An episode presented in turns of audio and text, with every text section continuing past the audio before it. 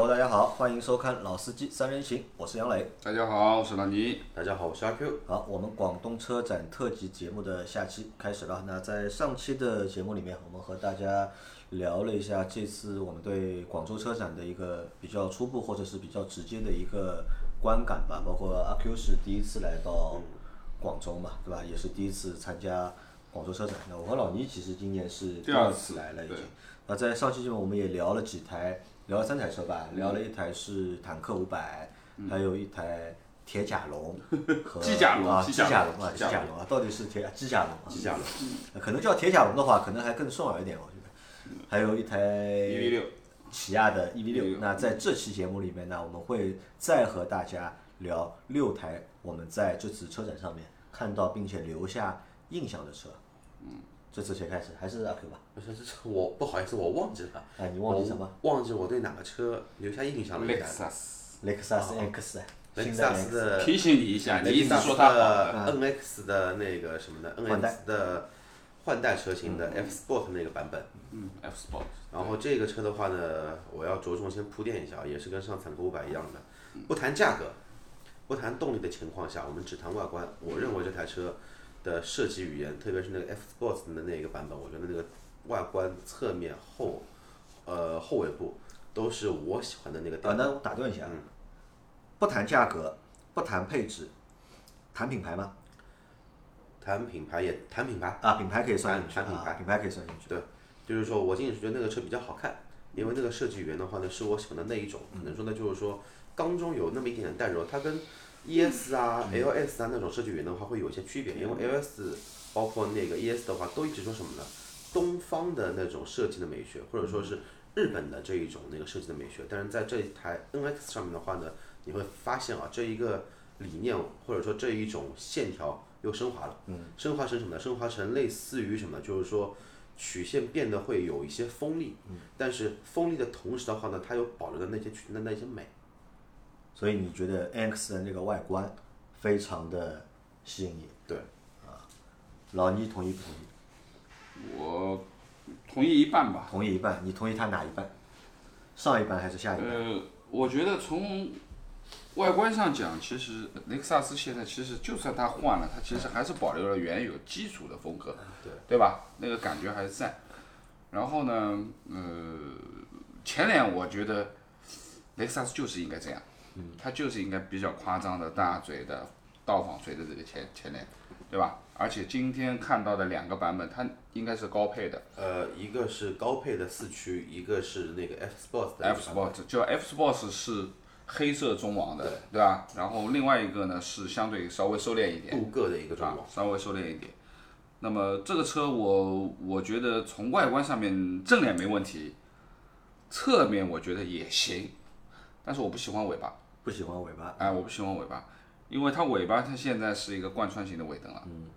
那么现在说实话，我对贯穿型尾灯我一直保留意见的啊，就是说能够做得好的贯穿型的尾灯有一点就是说你去看，只有非常宽的，屁股很大的，它这种贯穿型的尾灯是非常好看的。嗯。因为什么？它有足够的这个宽度。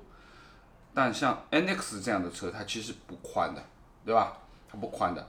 那这个尾灯其实就看上去就不太大气的，那么有点像我们说的这个，呃，很多看上去我也不点名了哪个品牌，反正就是贯穿性尾灯，大家觉得不好看的那种。哎，问题来了，他前面说 EV 六的时候啊，嗯，还说 EV 六那个屁股对吧？贯穿的尾灯，那个 logo 对吧？我跟你说，他那他那个尾灯是这样的，啊，不是这样的。它那个尾灯完全是一个弧形，它其实是一个立体的，这样子往下跑的，就往下走。在杨雷没有发言权，我要开始我的反驳了啊！贯穿式尾灯，大家去想一下，有多少这种中大型车，或者说这种大型车，不管是 SUV 还是车里面，还会用贯穿式尾灯？有吗？有，但是不多吧？卡宴算一个吧，但是卡宴的尺寸也也就四米八，五米左右的车，还有哪个车用的贯穿式尾灯？国产车理想 ONE，对理想 ONE 的话，因为它的跟它的前网前脸是要做一个呼应嘛，它后面硬做了一个。还有什么车呢？大家有印象的？一下子想不起来，一下子想不起来。那我们再回头再换句角度来说，为什么要做贯穿贯穿式尾灯？就是因为什么呢？车身的宽度并不是很宽，它显得这个车从视觉角度上看，一比较宽，二的话呢就是说辨识度会比较高，才会有这么样的一个设计。至少今天我们在车展上看的一些大车，不管是硬派越野也好，商务 MPV 也好，或者说一些大的一些好像也没什么大的车，反正轿轿车也好，做贯穿尾灯的大型车，或者说豪华型车，基本上是没有的吧。对，嗯，所以那为什么说贯穿式尾灯一定要很宽的车才可以去用？嗯我我是可能比较老派一点，啊，但是因为如果是这么说的话，那我同意老倪的说法，嗯，就是因为这个车其实你看这个车有一个缺点啊，宽度不够。宽度不够的。宽度车都不是太宽，都一米八出你看。它因为由于它的宽度不够啊，你所以它在屁股上面做了一个贯穿式的尾灯，显得就是这个屁股啊稍微宽一点。但是在前脸的话，它那个前面那个进气啊，那个格栅啊特很大别的大，很大特别的大。然后安在一张就是宽度不够的脸上的话，其实呢，我觉得有点全是嘴巴，呃不协调，有那么一点点不协调。因为你看现在雷克萨斯其实做的很夸张嘛，那个前脸就很都很凶的嘛，在他那几台大车上面，对吧？那个前脸很好看，很凶，但是在 X 上面呢，好像就是嘴太大了，但是脸呢又小了一点。我我个人认为贯穿式尾灯，我觉得还是用在轿车上比较合适，SUV 不是特别好看，当然就是宽度不够的就不好看，因为说实话，从贯穿式尾灯，我觉得林肯用的最早了，嗯，对不对？你看大陆的尾灯，辨识度很高，而且很漂亮，因为那个尾巴是很方的，呃秦也用了很早，对吧？很方很方的，对不对？秦是自主品牌的，对吧？那么包括最少的一个。包括 A 八贯穿式尾灯，对吧？屁股够宽的，对吧？包括宝马七也是贯穿尾灯，也是很宽的。就这种轿车的这种比较宽的、比较方正的，其实我觉得蛮好看。但是如果说你这个本身的造型是比较立体的，它不是那种方方正正的，你用这个贯穿性尾灯，而且它那个贯穿没有到头哎，它是不到最边上的。呃，它到头的，我刚刚看一下照照片，然后它下面是因为它的这个两个刹车灯是这样的，倒过来的两个刹车灯，是一个一个 L 的一个倒的刹车灯。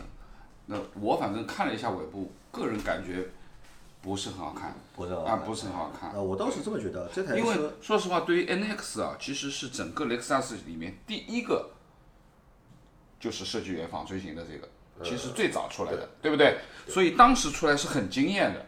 我觉得一下子，原来雷克萨斯那种稳重的那种感觉，一下子变得非常激进呃，对吧？非常的激进，就是说，包括它非常犀利的行车灯，勾行车灯，再加上包括它后面的这个尾灯，其实是很细的那个，很也很漂亮。其实这个设计现现在有很多的，就是把尾灯都是做成这个样子。其实那个时候挺挺好看的，我觉得，我觉得这个就挺好看的。但是它贯穿性尾灯，个人保留意见，就是前脸侧面我不反对。对这台车的外观留下了比较好的印象，对吧？那除了外观之外，这台车还有什么地方可以让你留下印象？呃，这个价格让我呃留下了来，很深价格。等会儿说，好吧？价格我们等会儿说。那我我想说一下我对这台车的一些看法，因为我不知道为什么我对雷克萨斯的 UX 和 NX，对吧？有那种就是天然的那种就是抵触感，抵触。呃，不我不知道为什么，就是不管是 X 刚上市还有 UX 刚上市后，我都觉得这两个车出来啊，就是来割韭菜的。真的，我觉得因为雷，雷克萨斯啊，其实多多少少已经有点就是割韭菜的味道，但是其实，但是我还是蛮认可雷克萨斯那个品牌，包括就是它的那些产品，包括它的 ES 的系列，对吧？它的 RX，对吧？那我觉得这两款产品是就是很多老百姓是买得起的两款产品。那这两款产品我觉得都有优点，不管是 ES 还是 X，都是有比较明确的优点的，而且这些优点呢，其他品牌啊基本都给不了，只有雷克萨斯可以给到大家。那我还蛮认可的，但是后面的就是 AX 也好啊，UX 也好啊，我都觉得好像哎，这两个车型啊，不太应该在雷克萨斯的产品序列里面。这个是我一直之前的就是想法，或者是我是这么认知的嘛。我觉得哎，那么小的一个车，对吧？然后再去看一下价格，啊、卖那么贵，对吧？那么同比我们因为说到雷克萨斯，我们可能也会想到丰田嘛。我们有时候也会去拿一些就是雷克萨斯的车型去和丰田的车型去做对比。那雷克萨斯之前厉害厉害在哪里啊？我认为就是在雷克萨斯的那些车型里面，你很难找到就是在丰田的车型里面可以找到重叠的，其实你很难找到。直到后面有一台那个就是亚洲龙出来之后，我们可能会拿亚洲龙和 ES 去做对比。但是在之前的话，就是你很难找到一款就是他们其实丰田和雷克萨斯产品错开区别是很对的，大的，产品都是错就是开的。从设计语言上呢，从取向来说，对吧？是完全不一样的。那你设计语错开之言后，一种是比较内敛的，比较实用主义的，对吧？能够保守一点就保守一点的，但是雷克萨斯是能扩张就夸张一点，啊对大。那么这个是完全两个不一样的。错开了嘛，你你产品把产品错开之后啊，就是雷克萨斯可以卖的贵一点，这个溢价我觉得是卖得出的。但是现在呢，再再去看呢哎，UX 也好，NX 也好，对吧？这种尺尺寸大小的 SUV，其实在丰田里面你是能够找，但东西完全的确是不一样，东西的确不一样。但是再去看一下价格，这个价格呢，有那么一点点的就是吓人，我觉得有那么一点点吓人。对，怎么说呢？就是说你的想法我同意一半，同意一半啊同意一半。为什么同意一半呢？就是说，首先雷克萨斯在国内一直割韭菜，这个是个事实在，嗯而且是千真万确、百分之一百二的一个事实在。因为相对于说同亚洲国家的，包括日本本土，包括那个欧美国家也好，对吧？雷克萨斯的售价远远是比 BBA 的价格要低很多的，甚至于说完全没有到 BBA 的那一个级别的车型在那一个档次在里头。但是在中国的卖家基本上看起 BBA，对的这个这个是一。二的话呢，我重新看了一下雷克萨斯的这个尾巴，啊，好看你知道你知道不好看的地方在哪里吗？在哪里？因为它少了 logo 了，它变成了字母，啊，有可能，哎，有可能，你知道吗？就看上去就很奇那个怪。icon 没有了，对吧？对了，就是那个 logo 在的话，你能感觉它很简练的一个 L，对吧？那个零后标志给你之后，对吧？它哎现在完全变成了字母，变成 L E X U S，你就感觉它很山寨。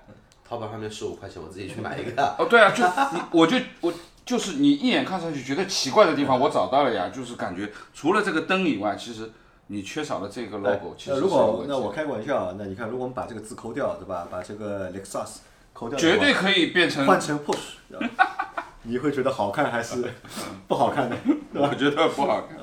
呃，开玩笑啊，那玩笑这是我觉得一个点吧，就是对 NX 这个车型好像天生有点这样不喜欢的一个原因。还有一个原因是什么呢？就是在今年的车展上面，丰田来了两台好东西。呃，其对，其实是第严格来说第二次引入国内的一台，可能说轿跑但这次是国产的嘛，这次是国产的嘛，就丰田引进了两台，就是其实一台嘛，就是然后一汽丰田一个，呃，广汽的那个丰田一个，对就是分着两个车型，对吧？那这两个都是一也是 SUV，并且是一个就是算一个中型 SUV，算一个中型的，中型里面算小的，偏小的一个类似于就大家可以把它理解为就是荣放和汉兰达之间的一个中产品间的一个中间的一个产品，而且这个产品叫什么叫那个威萨威萨对吧？名字叫威萨，那个然后一汽是凌放，呃，一汽叫一凌放，叫凌放，一汽叫凌凌放。然后广汽丰田是叫威萨。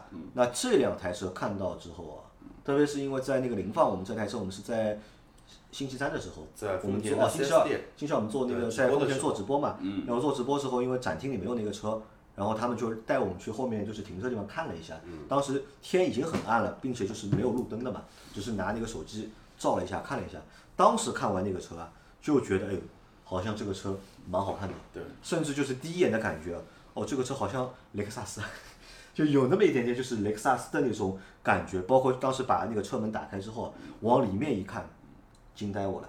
嗯，就我第一次看到丰田的车，就是你不太你不就太能想象。的内饰里面是有软包的，呃，有很明显的软包，嗯，而且看上去都包了第二次第二次，第二次，一第一次是亚洲龙，啊，第一次是 亚洲龙对吧？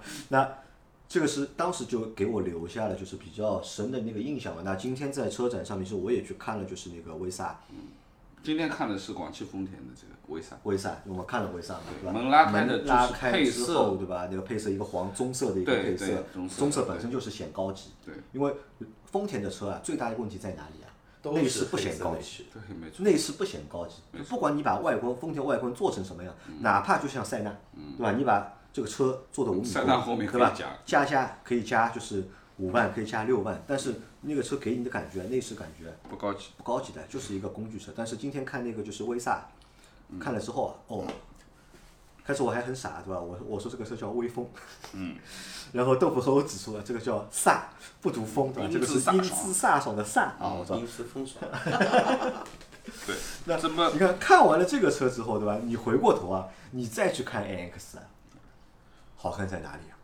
我就不觉得就是 AX 啊好看了，就因为这个东西啊，有时候不能比啊。这辆车其实挺东西一比的话，因为你看，呃 X 的那个尺寸的级别，其实和威萨，应该他们应该算是一个级别的，其实雷克萨斯呃，我觉得它还要比可能比 NTX 还大一点，说不定。算应该算在一个级别里。呃，但是它定性就是威萨这个车定性是中中级中量啊 SUV，但其实呃以 NX NX 准确的应该算紧凑哦，我就不是呃，紧凑型不是。这个我觉得应该不算，因为为什么呢？因为 NX 其实这个车的定位其实就是标轴的那个三呃叉三和标轴的 GLC 这个一个级别，所以说你去看 GLC 和也好，那 X 三也好，包括标准的 Q 五也好，它其实并没有冲突版的这么大，对的叉三除外啊。那么前面为什么我说要同意杨磊的一半呢？因为雷克萨斯肯定是割韭菜的，这个是没话讲的，对吧？但是的话呢，针对 NX 这款车型，它第一第一是款全球车型，并不是只有在中国特供。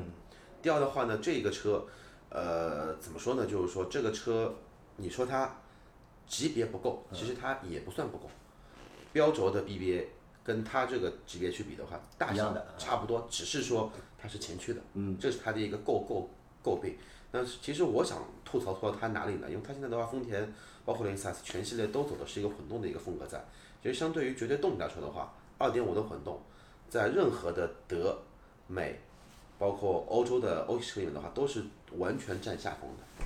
它只有它的一个油耗是出出色的，呃，对，但是的话呢，豪华品牌的消费者有多少是真的因为油耗这个问题去选择一台油耗低的车、动力弱的车？那可能也会有，但是我不是这样的人。然后的话呢，杨磊其实刚刚又说了一点，就是说雷雷雷克萨斯的车型跟丰田的车型其实很多是没有没有重叠的。但是的话呢，这句话应该这么讲，就是说品牌定位上肯定是不重叠。嗯。但是你说车的本质来讲，好多都是重叠的。车本基本都是四个轮那基础的东西，天阶下面这个都是一样的不能说。对，不能说这个都一样，哪怕你就是说八代呃七代六代六代凯美瑞好了，跟 ES 二四零一样嘛。那我说现在嘛，对吧？你不要比现在以前。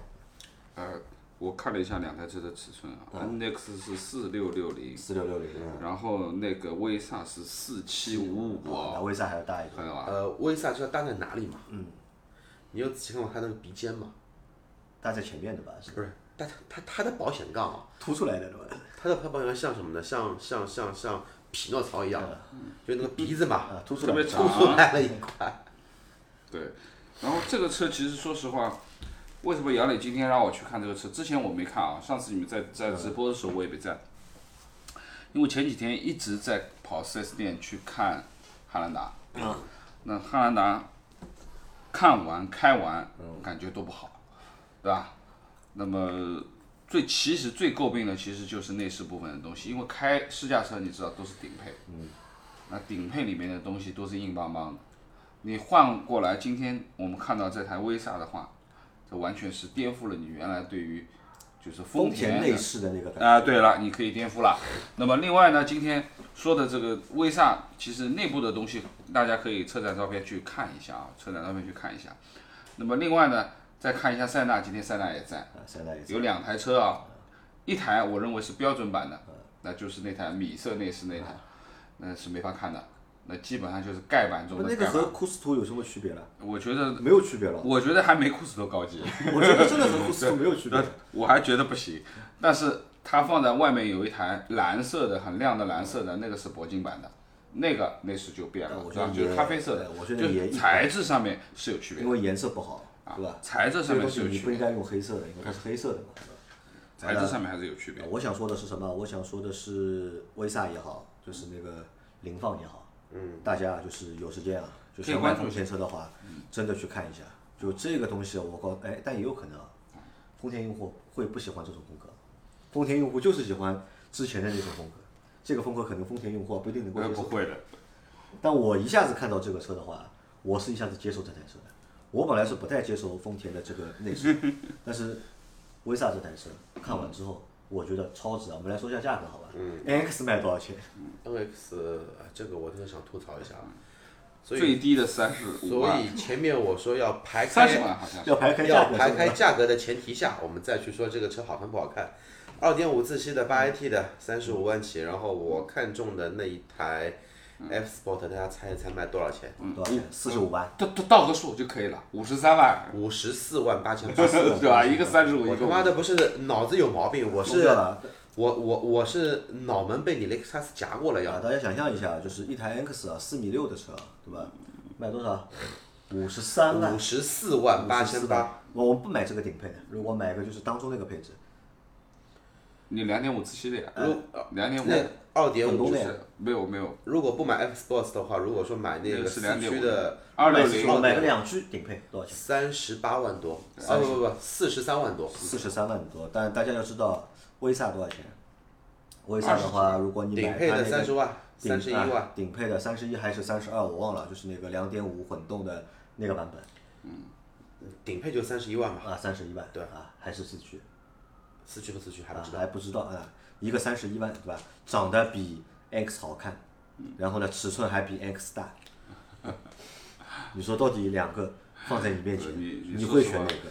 这个车你你如果真的上到五十四万的话，你就去看 RX 了，你怎么会去看 NX？对吧 X 因为五十四万也不够了，现在。可以买了，五十四万可以买到，可以买了，可以买到三百，啊三百的二点零 T。对啊，两点零如果要 T 买到到四五零 H 的话，那四五零 H 就当当买不下来，对，四五零 H 拿不下来，但是你完全这个级别就已经差一个等级了，对吧？差一个等级。那阿 Q 刚刚说了一个他觉得好看的车啊，然后我再来说一个我觉得好看的车。其实其实前面已经说过那个不算啊，说一个电车。我今天看了就是哪吒，哪吒发了一台新的车，哪吒的 S。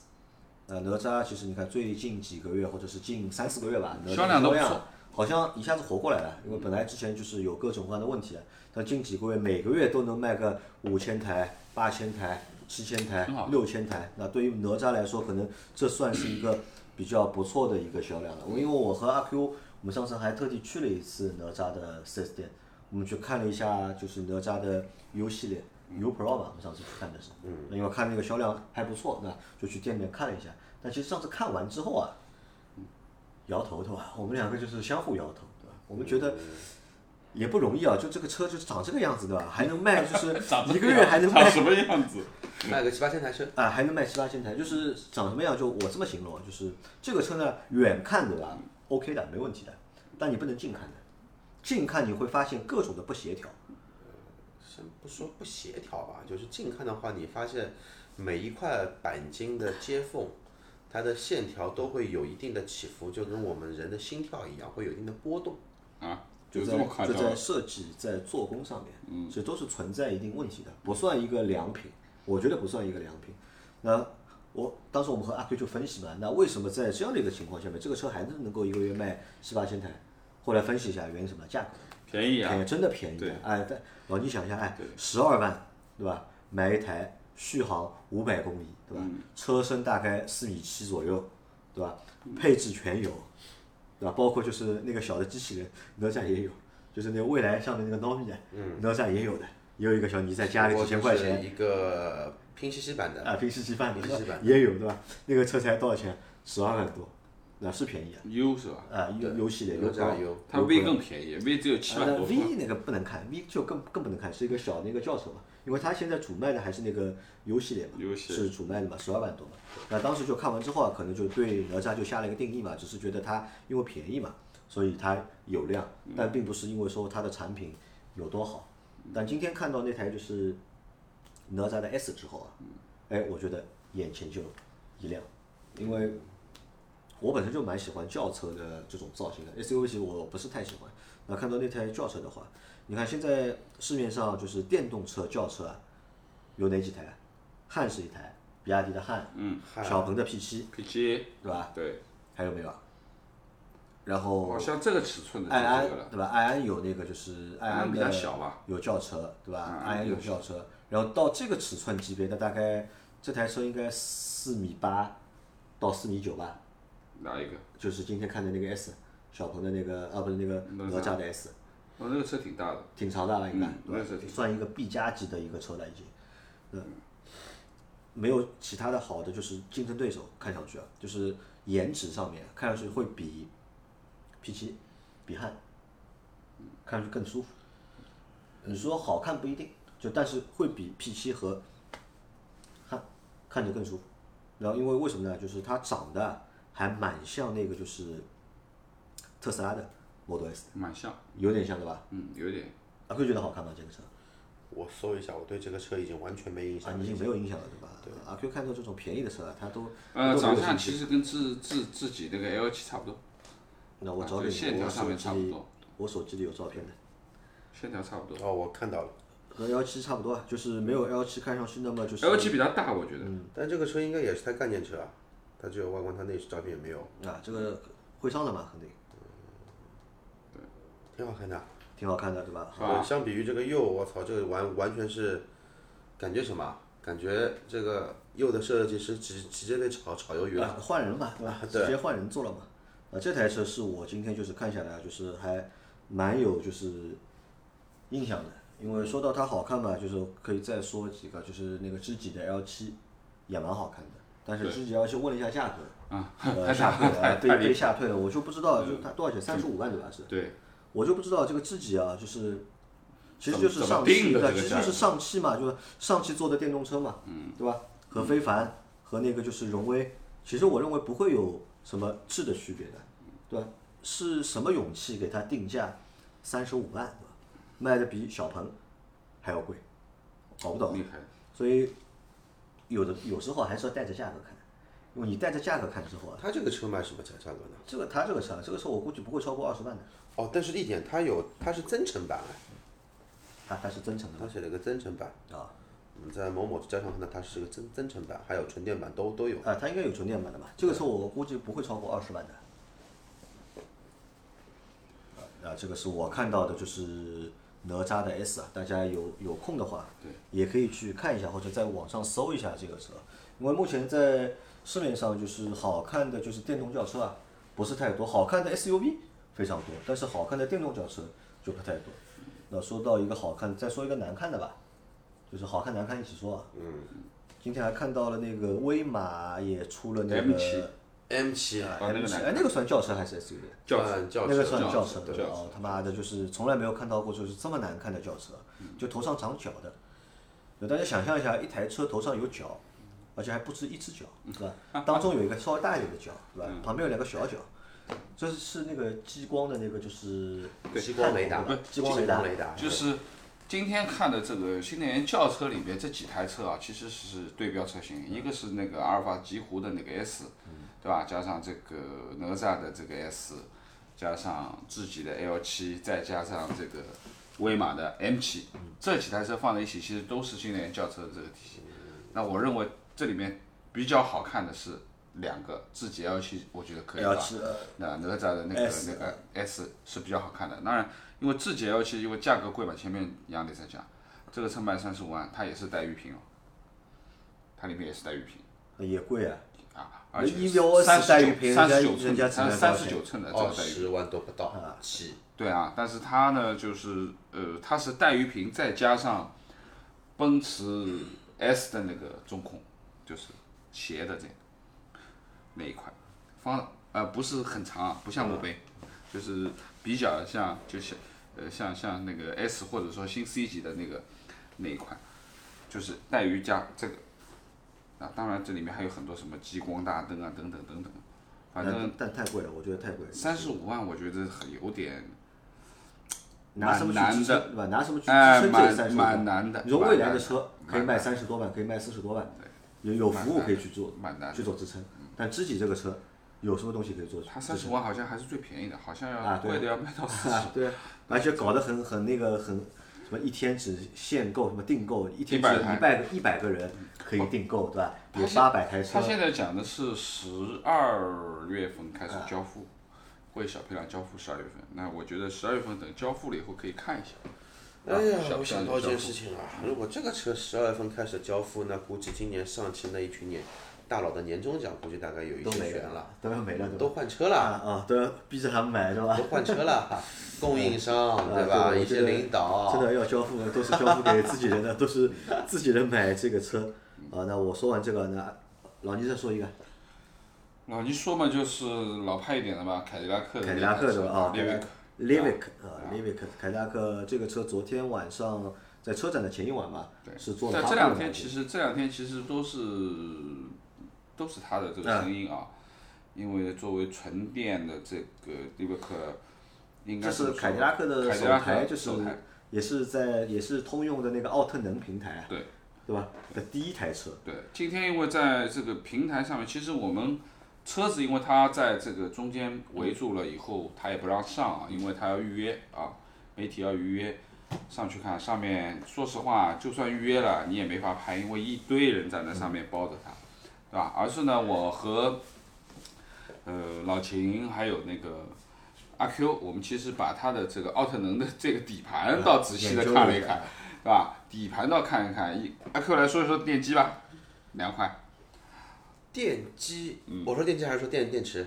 也就是说，像这个奥特能，因为其奥特能实平台嘛就是说你可以电机跟大家说一下这一块的话，其实没有什么大的能说的地方，因为只能说就是说但是我觉得蛮小巧的。只能说什么，就是说这一台那个电机，就是说电机电控这一块的话呢，做了相对来说，就是说针对于它这么大类型的一个那个高功率电机的话呢，大小比较紧凑，然后相比于别的一些我们说新势力造车的话要紧凑很多，这个是一。第二的话呢，电池仓这一块，其实我认为是有比较独特的一些的见解和它的技术的标准在里头的。对，怎么去说啊？咱们如果说把一个电动车的电池想象成一个手机的话，这么一个手机啊，我们的那个传统的一个那个安装方法就是这一个手机的边框就是一个铝壳，对，铝壳的话呢，在铝壳的中间它会压铸成什么呢？压铸成一个加强筋，但筋的话呢，它不会太长，然后的话呢，会把这一个不管你是方形电池也好，柱形电池也好，软包电池也好，会把它放到这一个一个一个的仓里面去。上面这个是那个电池包的上面，就是我们车底的底部。底部的话呢，会什么呢？会再放一块塑料板。塑料板里面的话呢，再配什么呢？再配它的一个 BMS，包括配一些液冷。然后这一个那个奥特能的一个动力电池它是怎么做的？电池包它把它拆解成一，就是说一条一条一一条条一条一条一条的，然后在放在每一条的中间，然后的话呢，用了一根很粗的，呃，应该来说是高强度的钢结构的一个材料，做了一个隔断，对，隔断好，有这这个有七根，对，这样的话有七根七根完毕之后的话呢，它其实原本的 pack 包它已经有一层铝的框架铝做一个对有铝框保保护了之后，它在 pack 包的外头再加装了一层那个钢结构的一个 pack 包的一个保护层，对，就好比说什么呢？你自己的家里的车在保险杠上面又装了一根钢制的保险杠，去保护你的原厂保险杠这么一个概念。但是这样做的一个优势其实就是说什么呢？它很考验，呃，它它很体现，很体现什么？很体现对于电车的一个安全程度的重视程度。对。所以说呢，这个就是传统品牌跟新势力造车往里面就是考虑的地方对，去有些区别。但是这个 pack 包的话呢，因为我在现我在那个现场我也表达一下我的疑虑啊，因为正常电池包已经很重了，一个起码五百公斤，加了这么一圈钢制的材料，呃，中间的话加了一个那个钢的一个加强筋，钢的框架加完之后，这个电池包这么一圈钢，少说少说吧，两百公斤，那么也就意味着什么呢？这一套这一套 pack 包的一个总成，它对于车身尺寸其实是有很大的一个挑战系数，并且的话呢，它的一个能耗的表现它不会太好，因为相比于不带这个框架的东西的话呢，它等于说它分量会重。这个车呢，就是你不管是空载还是满载，你就比别人多拉了四到五个人。对这个这个车啊，基础的参数就是超过五米的，啊，我觉得你直接说车吧，对吧？然后呢，呃，轴距也超三米，嗯，轴距也超三米，然后目前发的还是一个两驱的版本，两驱版本呢现在是多少呢？看一下参数啊，四百多牛，两百五十五千瓦，对吧？四百多牛，两百五十五千瓦，续航是六百五续航六百。啊，续航是六百五。那我相信它未来一定会有四驱版本的。我觉啊得这个倒不重要，啊这个车就是有没有四驱版本，我觉得不是很重要。我这我想说的是什么？那这台车的外观设计啊，非常凯迪拉克，对，很标准。这个就是这个就是凯迪拉克的一个样子，对对吧？非常好看，或者说非常有凯迪拉克的那种气质在里面。但是，杨杨磊在说呢，这个车但我想说的是什么？问题在哪里？我在想这个车，对吧？为什么不把油车 改成这个样子。改成这个样子，把 CT 六换掉，嗯对吧？CT 六这个车反正也没人要嘛，卖不动嘛，对吧？你上一个新的车型，对吧？用拿这个壳装上去，中大型。我觉得卖爆掉，秒杀奔驰 E、宝马五系，对吧？没有一个对手，对吧？在外观上面是能够达到这个车的这个程度的，但它反而去做一台电车，因为凯迪拉克本来要做就要做电车嘛，但是这个如果它做电车的话，我觉得有几个问题要存在。一，它的这个配置啊，并不领先，除了车身尺寸比较大，其他的配置电池也好，电机也好，并不是领先的，并不是就是最好的那一波，对吧？那这是第一个问题。第二个问题，售价偏高，四十三万多，四十三万多，43万四十三万多。那这个价格的话，就是可能比那个奔驰和宝马稍微便宜一点，但是在电车里面，对吧？你能够卖过四十万的产品啊，能够跑得起量的，目前看的话，除了蔚来，没有第二个品牌。那凯迪拉克，对吧？是不是能够就是把一个四十多万的一个产品带出量来？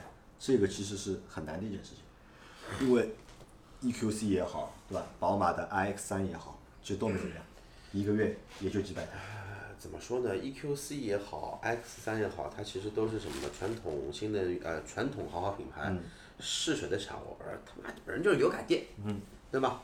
然后那个这个凯迪拉克的车相对来说还是一个全新的全新的啊，电品牌，对，嗯。所以说在理念上是完全两个东西在。但消费者真的关心你是新的平台还是油改电，其实也不是太关心吧。呃，消费者不关心这个的原因是什么呢？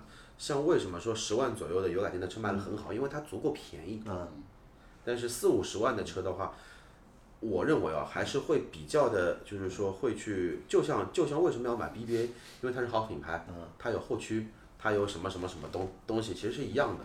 我居然买到四五十万的新能源的豪华品牌，那我为什么不去买一台纯电平台做的车呢？而且而是要去买一台有与油改电的。嗯，我理解啊。但是我们看到的现在的情况是什么？嗯。当宝马、奔驰，对吧？试验好之后，对吧？知道怎么玩那个纯电了之后，你看它出来的产品啊，更贵了哎。我操！对吧？更贵了，买不起了，更买不起了，对吧？那你看消费者的话，会为他们的这个纯电平台去买单吗？我觉得不可能啊，对吧？不管它的 iX 也好，宝马的 X 也好，还是那个 X 也好，我觉得消费者都无力承担这个价格，宝马我保留意见，对吧？那奔驰呢？奔驰奔驰更买不起啊呢 EQ 呃奔驰你买得起吗买奔驰买得起，奔驰买得起啊，有 EQA 跟 EQB。EQC 也不也不贵，也不贵。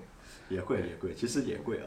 那其实可以这台车凯迪拉克的话还蛮好看的，就是蛮厉害的。就是我觉得大厂啊，这个就是再次就是凯迪拉克展示了就是大厂的这个功力，对吧？或者是就是其实还是讲到它的基础素质，就是呃新势力去造车，包括传统这主机厂去造车，其实他们在设计这个车的基础的东西，就角度是不太一样的，对吧？那么从可能呃我们说新势力造车更更希望做人机互动部分的东西，对吧？人机工程学呀，包括我们说的智能化的东西做更多，而对于传统造车势力。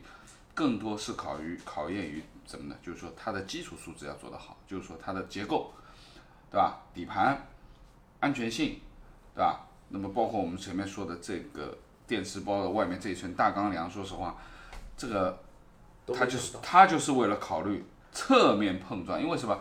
侧面其实是一台车最弱的地方，对吧？你正面、背面都有保险杠挡着，但是侧面只有一根边梁，啊，那么这根边梁当然肯定是绝对是高强度的钢，但是如果它离你的电池很近嘛，那如果说没有阻挡的话，其实如果真的撞进来的话，电池碰到的问题，那起火就很麻烦了，这个事情。其实这个有道理的呀。对所以为什么说新势力造车不这么干呢？他干不了，解决不了，他干不了，没有能力解决。他哪来这么大的数据基础的库去做这么一个东西，所以啊，对吧？他只能买什么？他只能去买什么呢？供应商提供的基础软件包，然后软件包里面的话呢，它无非就是什么呢？娱乐、ADAS 这么一套东西，对吧？现在国内用这些都通用的了。对这这些些基本上花钱都能买 ADAS 的。在中国用了最多的博士的那一套东东西在，基他们任何品牌买的都是它的一个基础包。如果研发能力再差点的话，买个基叫升级基础数据包，基本上可以帮他干掉百分之八十的事事情。对，他只要自己干就把干完 logo 了换上去就可以了。对，对，其实说实话，就是我们谈这个每年车展看啊，新能源、新能源、传统主机厂，那么前几年基本上传统主机厂就完全是不理这件事情了，对吧？包括现在那都拿出来了，宝马也拿出来了，奔驰也拿出来，凯迪拉克也拿出来了，大众也有，对吧？奥迪现在新的，包括我没去看，但是一创也来了，一创四的一创 Q 五一创，Q 四的一创，对吧？那么这些都来了，对不对？那么说实话呢，我认为可能再给个一年两年的时间，那么大家有些东西都可以放在桌面我觉得上比一比。在下一届上海车展，对啊，我觉得我们可以期待一下合资传品牌统豪华品牌的车会更多，对吧？对它的一些就是往电动方向转变，这个脑筋转过来了没有？对不对？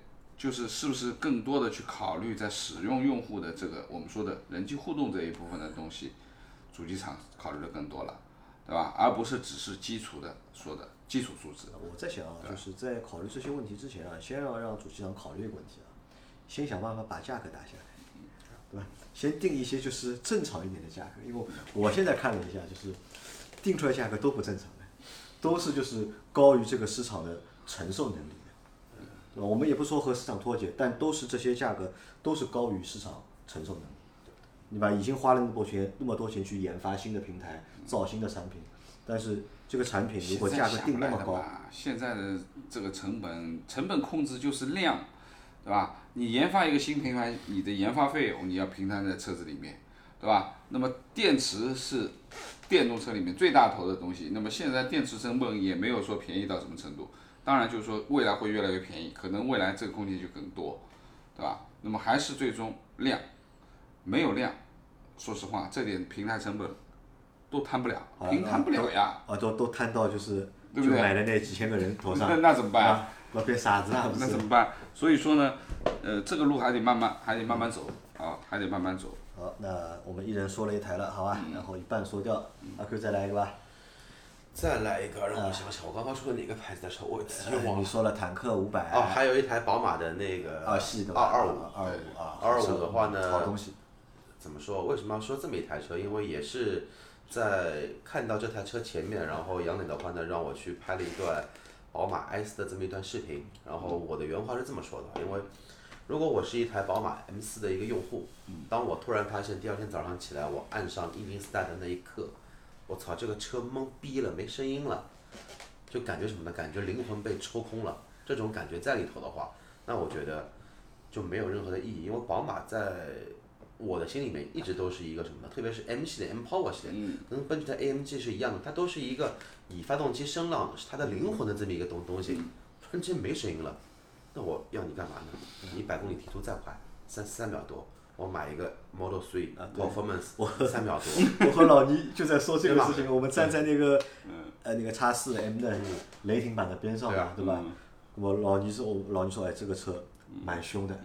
我说凶啊，是凶的呀，但是想一想，这个车卖多少钱，对吧？买个 Model 3或者 Model Y，对吧？高性能版本才多少钱，对吧？而且我大家比一下速度，看一下到底谁快，对吧？而而且我相信 Mo Model 3 Performance 的性能绝对不会比电动版的 i 那个那个那个叫是叫 i 四吧，对吧、嗯 i 四要 i4 差，甚至于说 Performance 的性能在某些程度上的话呢，会比它的汽油版的兄弟 M 四的来的要略好一些，在某些特定的场景下，那么好，在这个大环，在这个环境下，我们不知不觉的。然后，因为我们先看了一台宝马 i 幺八嘛，i 幺八的那个洲际版，然后看完之后再看了一台 i 四，最后的话，我觉得宝马没什么好看了，我们就走，准备走了。突然呢，我发现有一台 mini 的配色我比较喜欢，然后再回头一看，哎，这里怎么有一台这个小玩意儿？因为我也在想，二系应该要改款了嘛，对，也要从 F 平台改成那个 G 平台了嘛。然后再再看了一下，正好我边上的话有一位厂家的公关，我问了一下价格，我说这个车上市了吗？他说刚上市了，二十九万九千八。然后问他一些配置，他说这个还不知道，但这个车的价格就是三十万以内。二点零 T 的嘛，二点零 T 的应该是属于低功率，一百九十二匹马力的一个版本。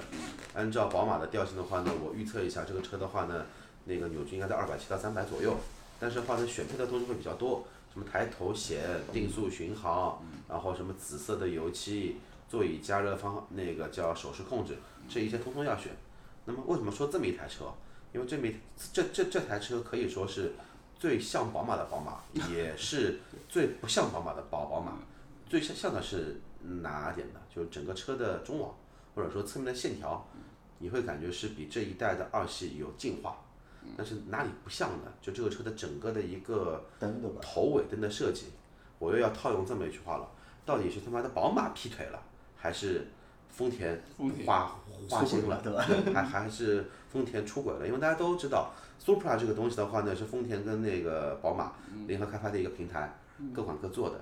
然后的话呢，Z 四跟 Supra 又是属于姊妹车型嘛，但是性能对略有高。而且宝马还卖不过呃，Supra 是吧？对，价钱还说吧高。对，但是的话呢，你去看这一台新的225 i 的话呢，我发现一个问题，这个车的头灯也好，尾灯也好，都跟现在或者说上一代的 BRZ 或者说86，不是说神似啦，就是一模一样的。我认为是一模一样的，就是不是感觉现在的话呢，大家都喜欢什么呢？都喜欢玩车的人都喜欢什么呢？日系车的外观，德系车的底盘跟动力。嗯，就是节 DM 节 DM 的话，就是那个 J Japan 呃，当然那个那个德国也叫那个 Germany 嘛，然后是不是双节加在一块儿，就是节节 DM，节节 DM 就是这这点，信仰，或者说就是一台好车的一个标准。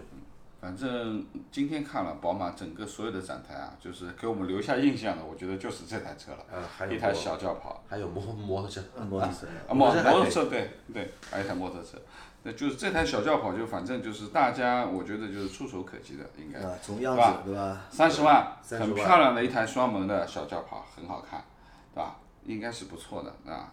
二二五，说实话呢，女孩子开挺好，女孩子开啊，女孩子开挺好，嗯对，我这边要插一句啊，这个车其实定价定三十万，我很意外的。我、嗯因为你要知道，现在卖的二二五的话，如果卖二点 T 的话，也要卖到三十万出点头。嗯那么再换句话说，大家都听说了，BRZ 跟那个八六都要再次进中国。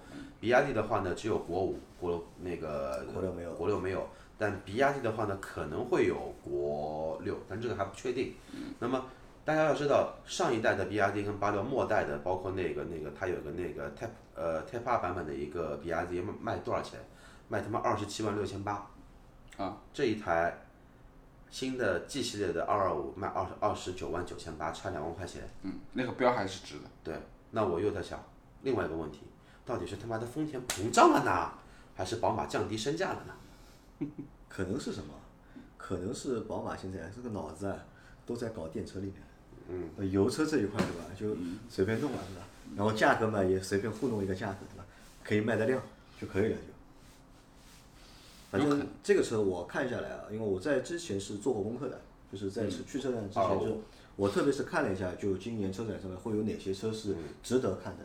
当时就是就这台车，我是记住的，而且我是跑去宝马那个展台，我就去找这台车，因为其实它位置不好，它是窝在里面的，它是而且是窝在了 iX 跟 S 的隔壁，隔壁嘛。对和 mini 的中间。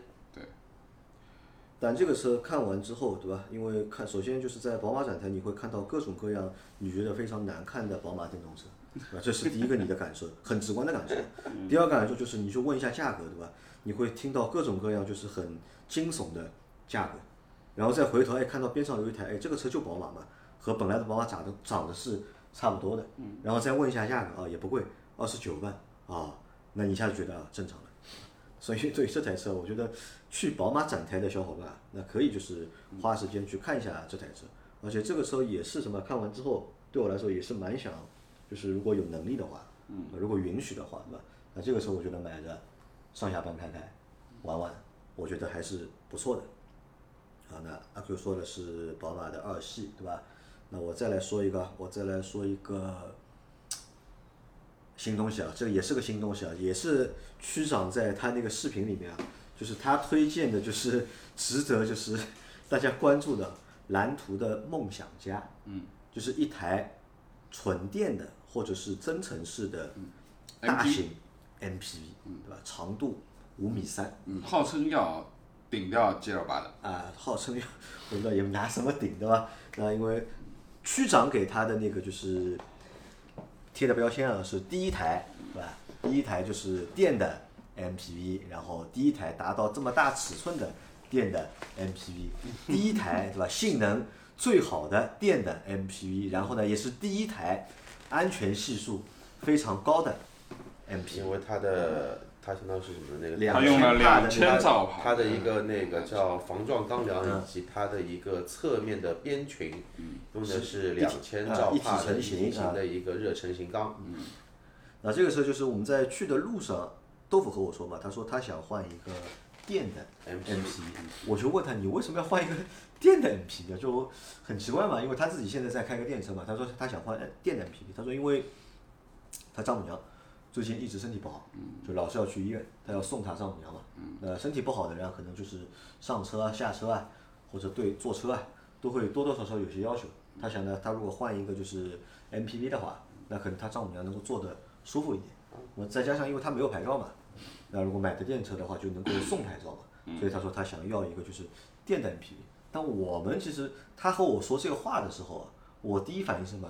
我们是开了二十四小时的车，对吧？电车从上海到广州的，对吧？其实你看开一个二十四小时，对吧？开一个电车跑一千多六百多公里的路，对吧？其实这个当中的这个辛辛酸，酸对吧？这个这个酸甜苦辣，对吧？只有开过的人才知道，对吧？别人是不知道的，开过人才知道。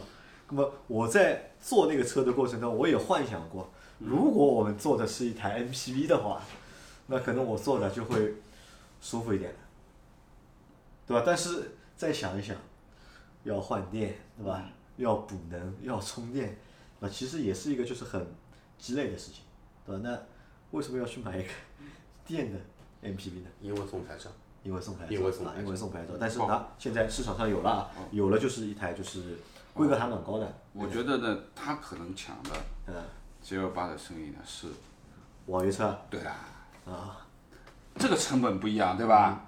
一个用电，一个用油，嗯。不管你怎么样，G 幺八，那你肯定一天跑跑公里数，这点油钱你要省出来吧？呃，但是我又回头想了一下，其实我一开始也是这个观观观观点，但是这边的话又有一个另外一个新新的问题，如果拿 G 幺八做网约车的用户，嗯，他一一年的公里数一般来说都在四万公里左右，嗯，然后四万公里左右的话呢，他花的油钱必然会比那个电车的来的一个成本来的要高，但是有一点，他随时都可以跑。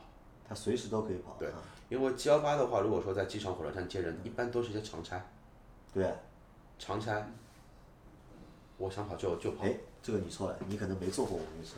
就是我们如果跑滴滴、跑小车的话，你肯定要在路上一边走一边等订单。但是大车他们都不走的，他们基本上就是趟都是定点，他们基本上都定点等着，因为车少嘛，因为整个市场因为对大车有需求的嘛，可能有人有七座车的这个需求，所以就是，但是市场上能够用的车其实就这些。他们基本上都是窝在一个停车场里面，就等吧，等订单来了之后直接插上就可以了。再续嘛。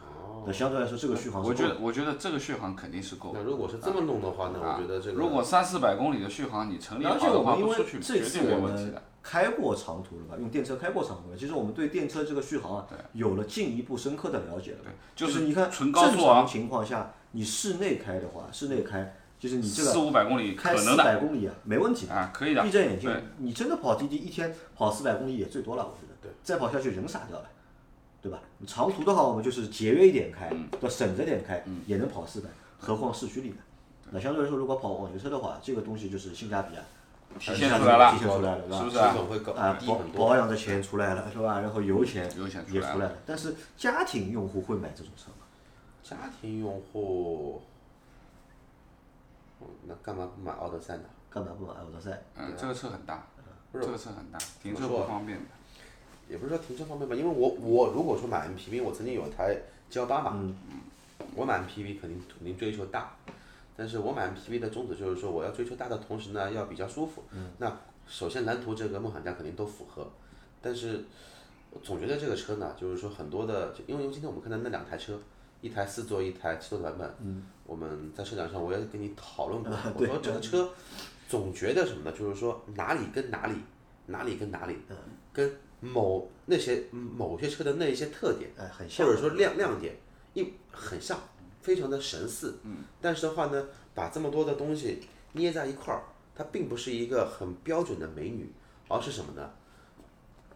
这个这个感感觉，山寨或者说不上来凑的这种痕迹比较重。对，就或者说想做豪华，但是他可能说没有经验做。嗯。但是我觉得也不会，因为蓝图的另外一台 SUV，那个叫什么蓝蓝蓝图什么蓝图 F 还叫蓝图什么的，它的内饰我认为还是做了比较嗯高级的一台车一个。升降的联对名嘛。但是的话呢，在 MPV 上面觉得它这个车做的有一些发力过猛，嗯，有那么一些走偏了。不便宜的啊，这个车，这个车的价格肯定三肯定三十多包万，因为它有括大通增程式嘛。包括大通今年也发布了嘛，大通也发布了就是一台是通那个叫 Mi 电的咪法九啊，对对。那我是我是这么呃想，大同那台车我做了蛮长时间，然后有个销售跟我好好的聊了一下，然后呢，比较尴尬的就是，他那个第二排的座椅它是没有实体按键的，它全部在一个液晶屏里面控制，而且呢，这个液晶屏呢，这这个反应啊，反正就是你按一下不一定都按得准的，啊，就是它的所有的座椅调节啊，就前后椅背的仰躺，都是要包括一键，全部是一个屏幕，嗯全部是一个屏幕，对吧？包括就是，呃，其中有一个键是往后靠背的靠，说这个动不了了，动不了了。动不了了，说这个可能可能死机了，对吧？或者动不了了。那么就说呢，这这种当然很炫酷嘛，因为很直观，对吧？一个液晶屏就像按摩椅一样的这种这种感觉了。但问题是这个你实际的这个使用的体感操作不方便是不行的，啊，使用体感不行的。呃，我倒是这么觉得，因为 MPV 市场啊，其实在中国到底存在不存在就是 MPV 市场，或者是家庭用的 MPV 市场？电动 MPV 市场油的 MPV 这个市场都好像不怎么存在了，对吧？你再搞一个电的进来，谁买啊？对吧？电动车现在大家还在就是对电动车有一个认知或者是尝试，对吧？慢慢的就是接受的这个情况下面，大家在对待电动车这个态度，对吧？你一下子再来个 MPV 的电动车，对吧？你拿两个消费者都不怎么接受的东西合在了一起，对吧？电动 MPV。呃，这个我觉得不是来挑真来挑战市场电动，MPV 现在有一款嘛，真卖的还是不错的，哪一款？五菱宏光 S，五菱宏光，那个不是电就是五菱宏光的长轴距版，啊，这个不是电动的，这个有有电动，没没电动没电动，有的。这个是油的，这个是马路上我已经看到过很多辆了，他送车牌的。送车牌，对的，我现在打开我们的某某之家啊，我给你给给你看这个车，有的。好了，啊，那最后老倪再说一个，我没有什么特点了。没没特点了，对，我想不起来了。我觉得呃可能前面说的大通的那个是我坐的时间比较长的那台车，应该呃整体质感还可以，但是目前还处于半成品状态。他明确的讲，他说我这个还没有升级啊，软件还要开发呀，等等等等等等等等。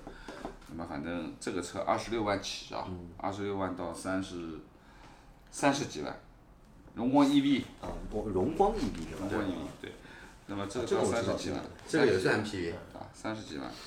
然后我我基本上没有特别的印象了，其他的车没了对吧？啊，对你说，呃，奔驰那两台车，其实说实话，你们在拍的这奔驰的这几台车，其实之前都见过啊，可能最新的就是迈巴赫那一台电的没见过，巴对吧赫那一台是概念车，没见过。然后 EQA、EQB，其实说真的，那辆车我真的不想说，但是因为杨磊说，你这个去那奔驰 EQS 之。前也有了，对吧？其实没有什么特别的可以说。不要加价的对啊，因为今天大众、奥迪都没看嘛，大众、奥迪都没看，然后保时捷也没看，保时捷也没看到，对啊，然后现代啊，现代那台伊兰特还可以啊，进口的那台呃，我问了那个啊。很漂亮的小姐姐，啊，很漂亮，对她说这个车呢未来有可能会引进，嗯，然后的话呢是什么的？那个大家都知道，现代的话呢，其实在欧洲有一个性能部门叫那个爱的一个部门，呃，叫 N 的一个部门，对的，它有一个叫 N line 的一个套件，有一个 N 的一个那个性能部门，它对标的话呢是什么呢？是大众的 R 的那一个级别，嗯。二点零 T 的带超频功能的二点零 T，配合了八 AT 的前驱车伊兰特，然后有一个 N 的性能版，但这个车呢能不能进中国不知道，但它出了那么一台车，还有那么点意思。嗯其实基本上差不多了吧。我今天看的没有太多的印好了。，那就到这里吧，好吧？因为现在也非常晚了，老秦在边上对吧？听我们录节目，其实听了快两个多小时了，呃，他也很无聊了。那我们这个节目就今天这期就到这里了啊，就今年的广州车展，差不多就这个样子啊，没没什么大花头。一楼的小姐姐还是非常不呃错，的。但是我们后面还会有内容啊，我们后面还会有和广州车展或者和这次广州之行还有一些有小关系的还有一些内容小视频，好吧？我们就是下期再见，好的，拜拜。拜拜。嗯，拜拜拜拜。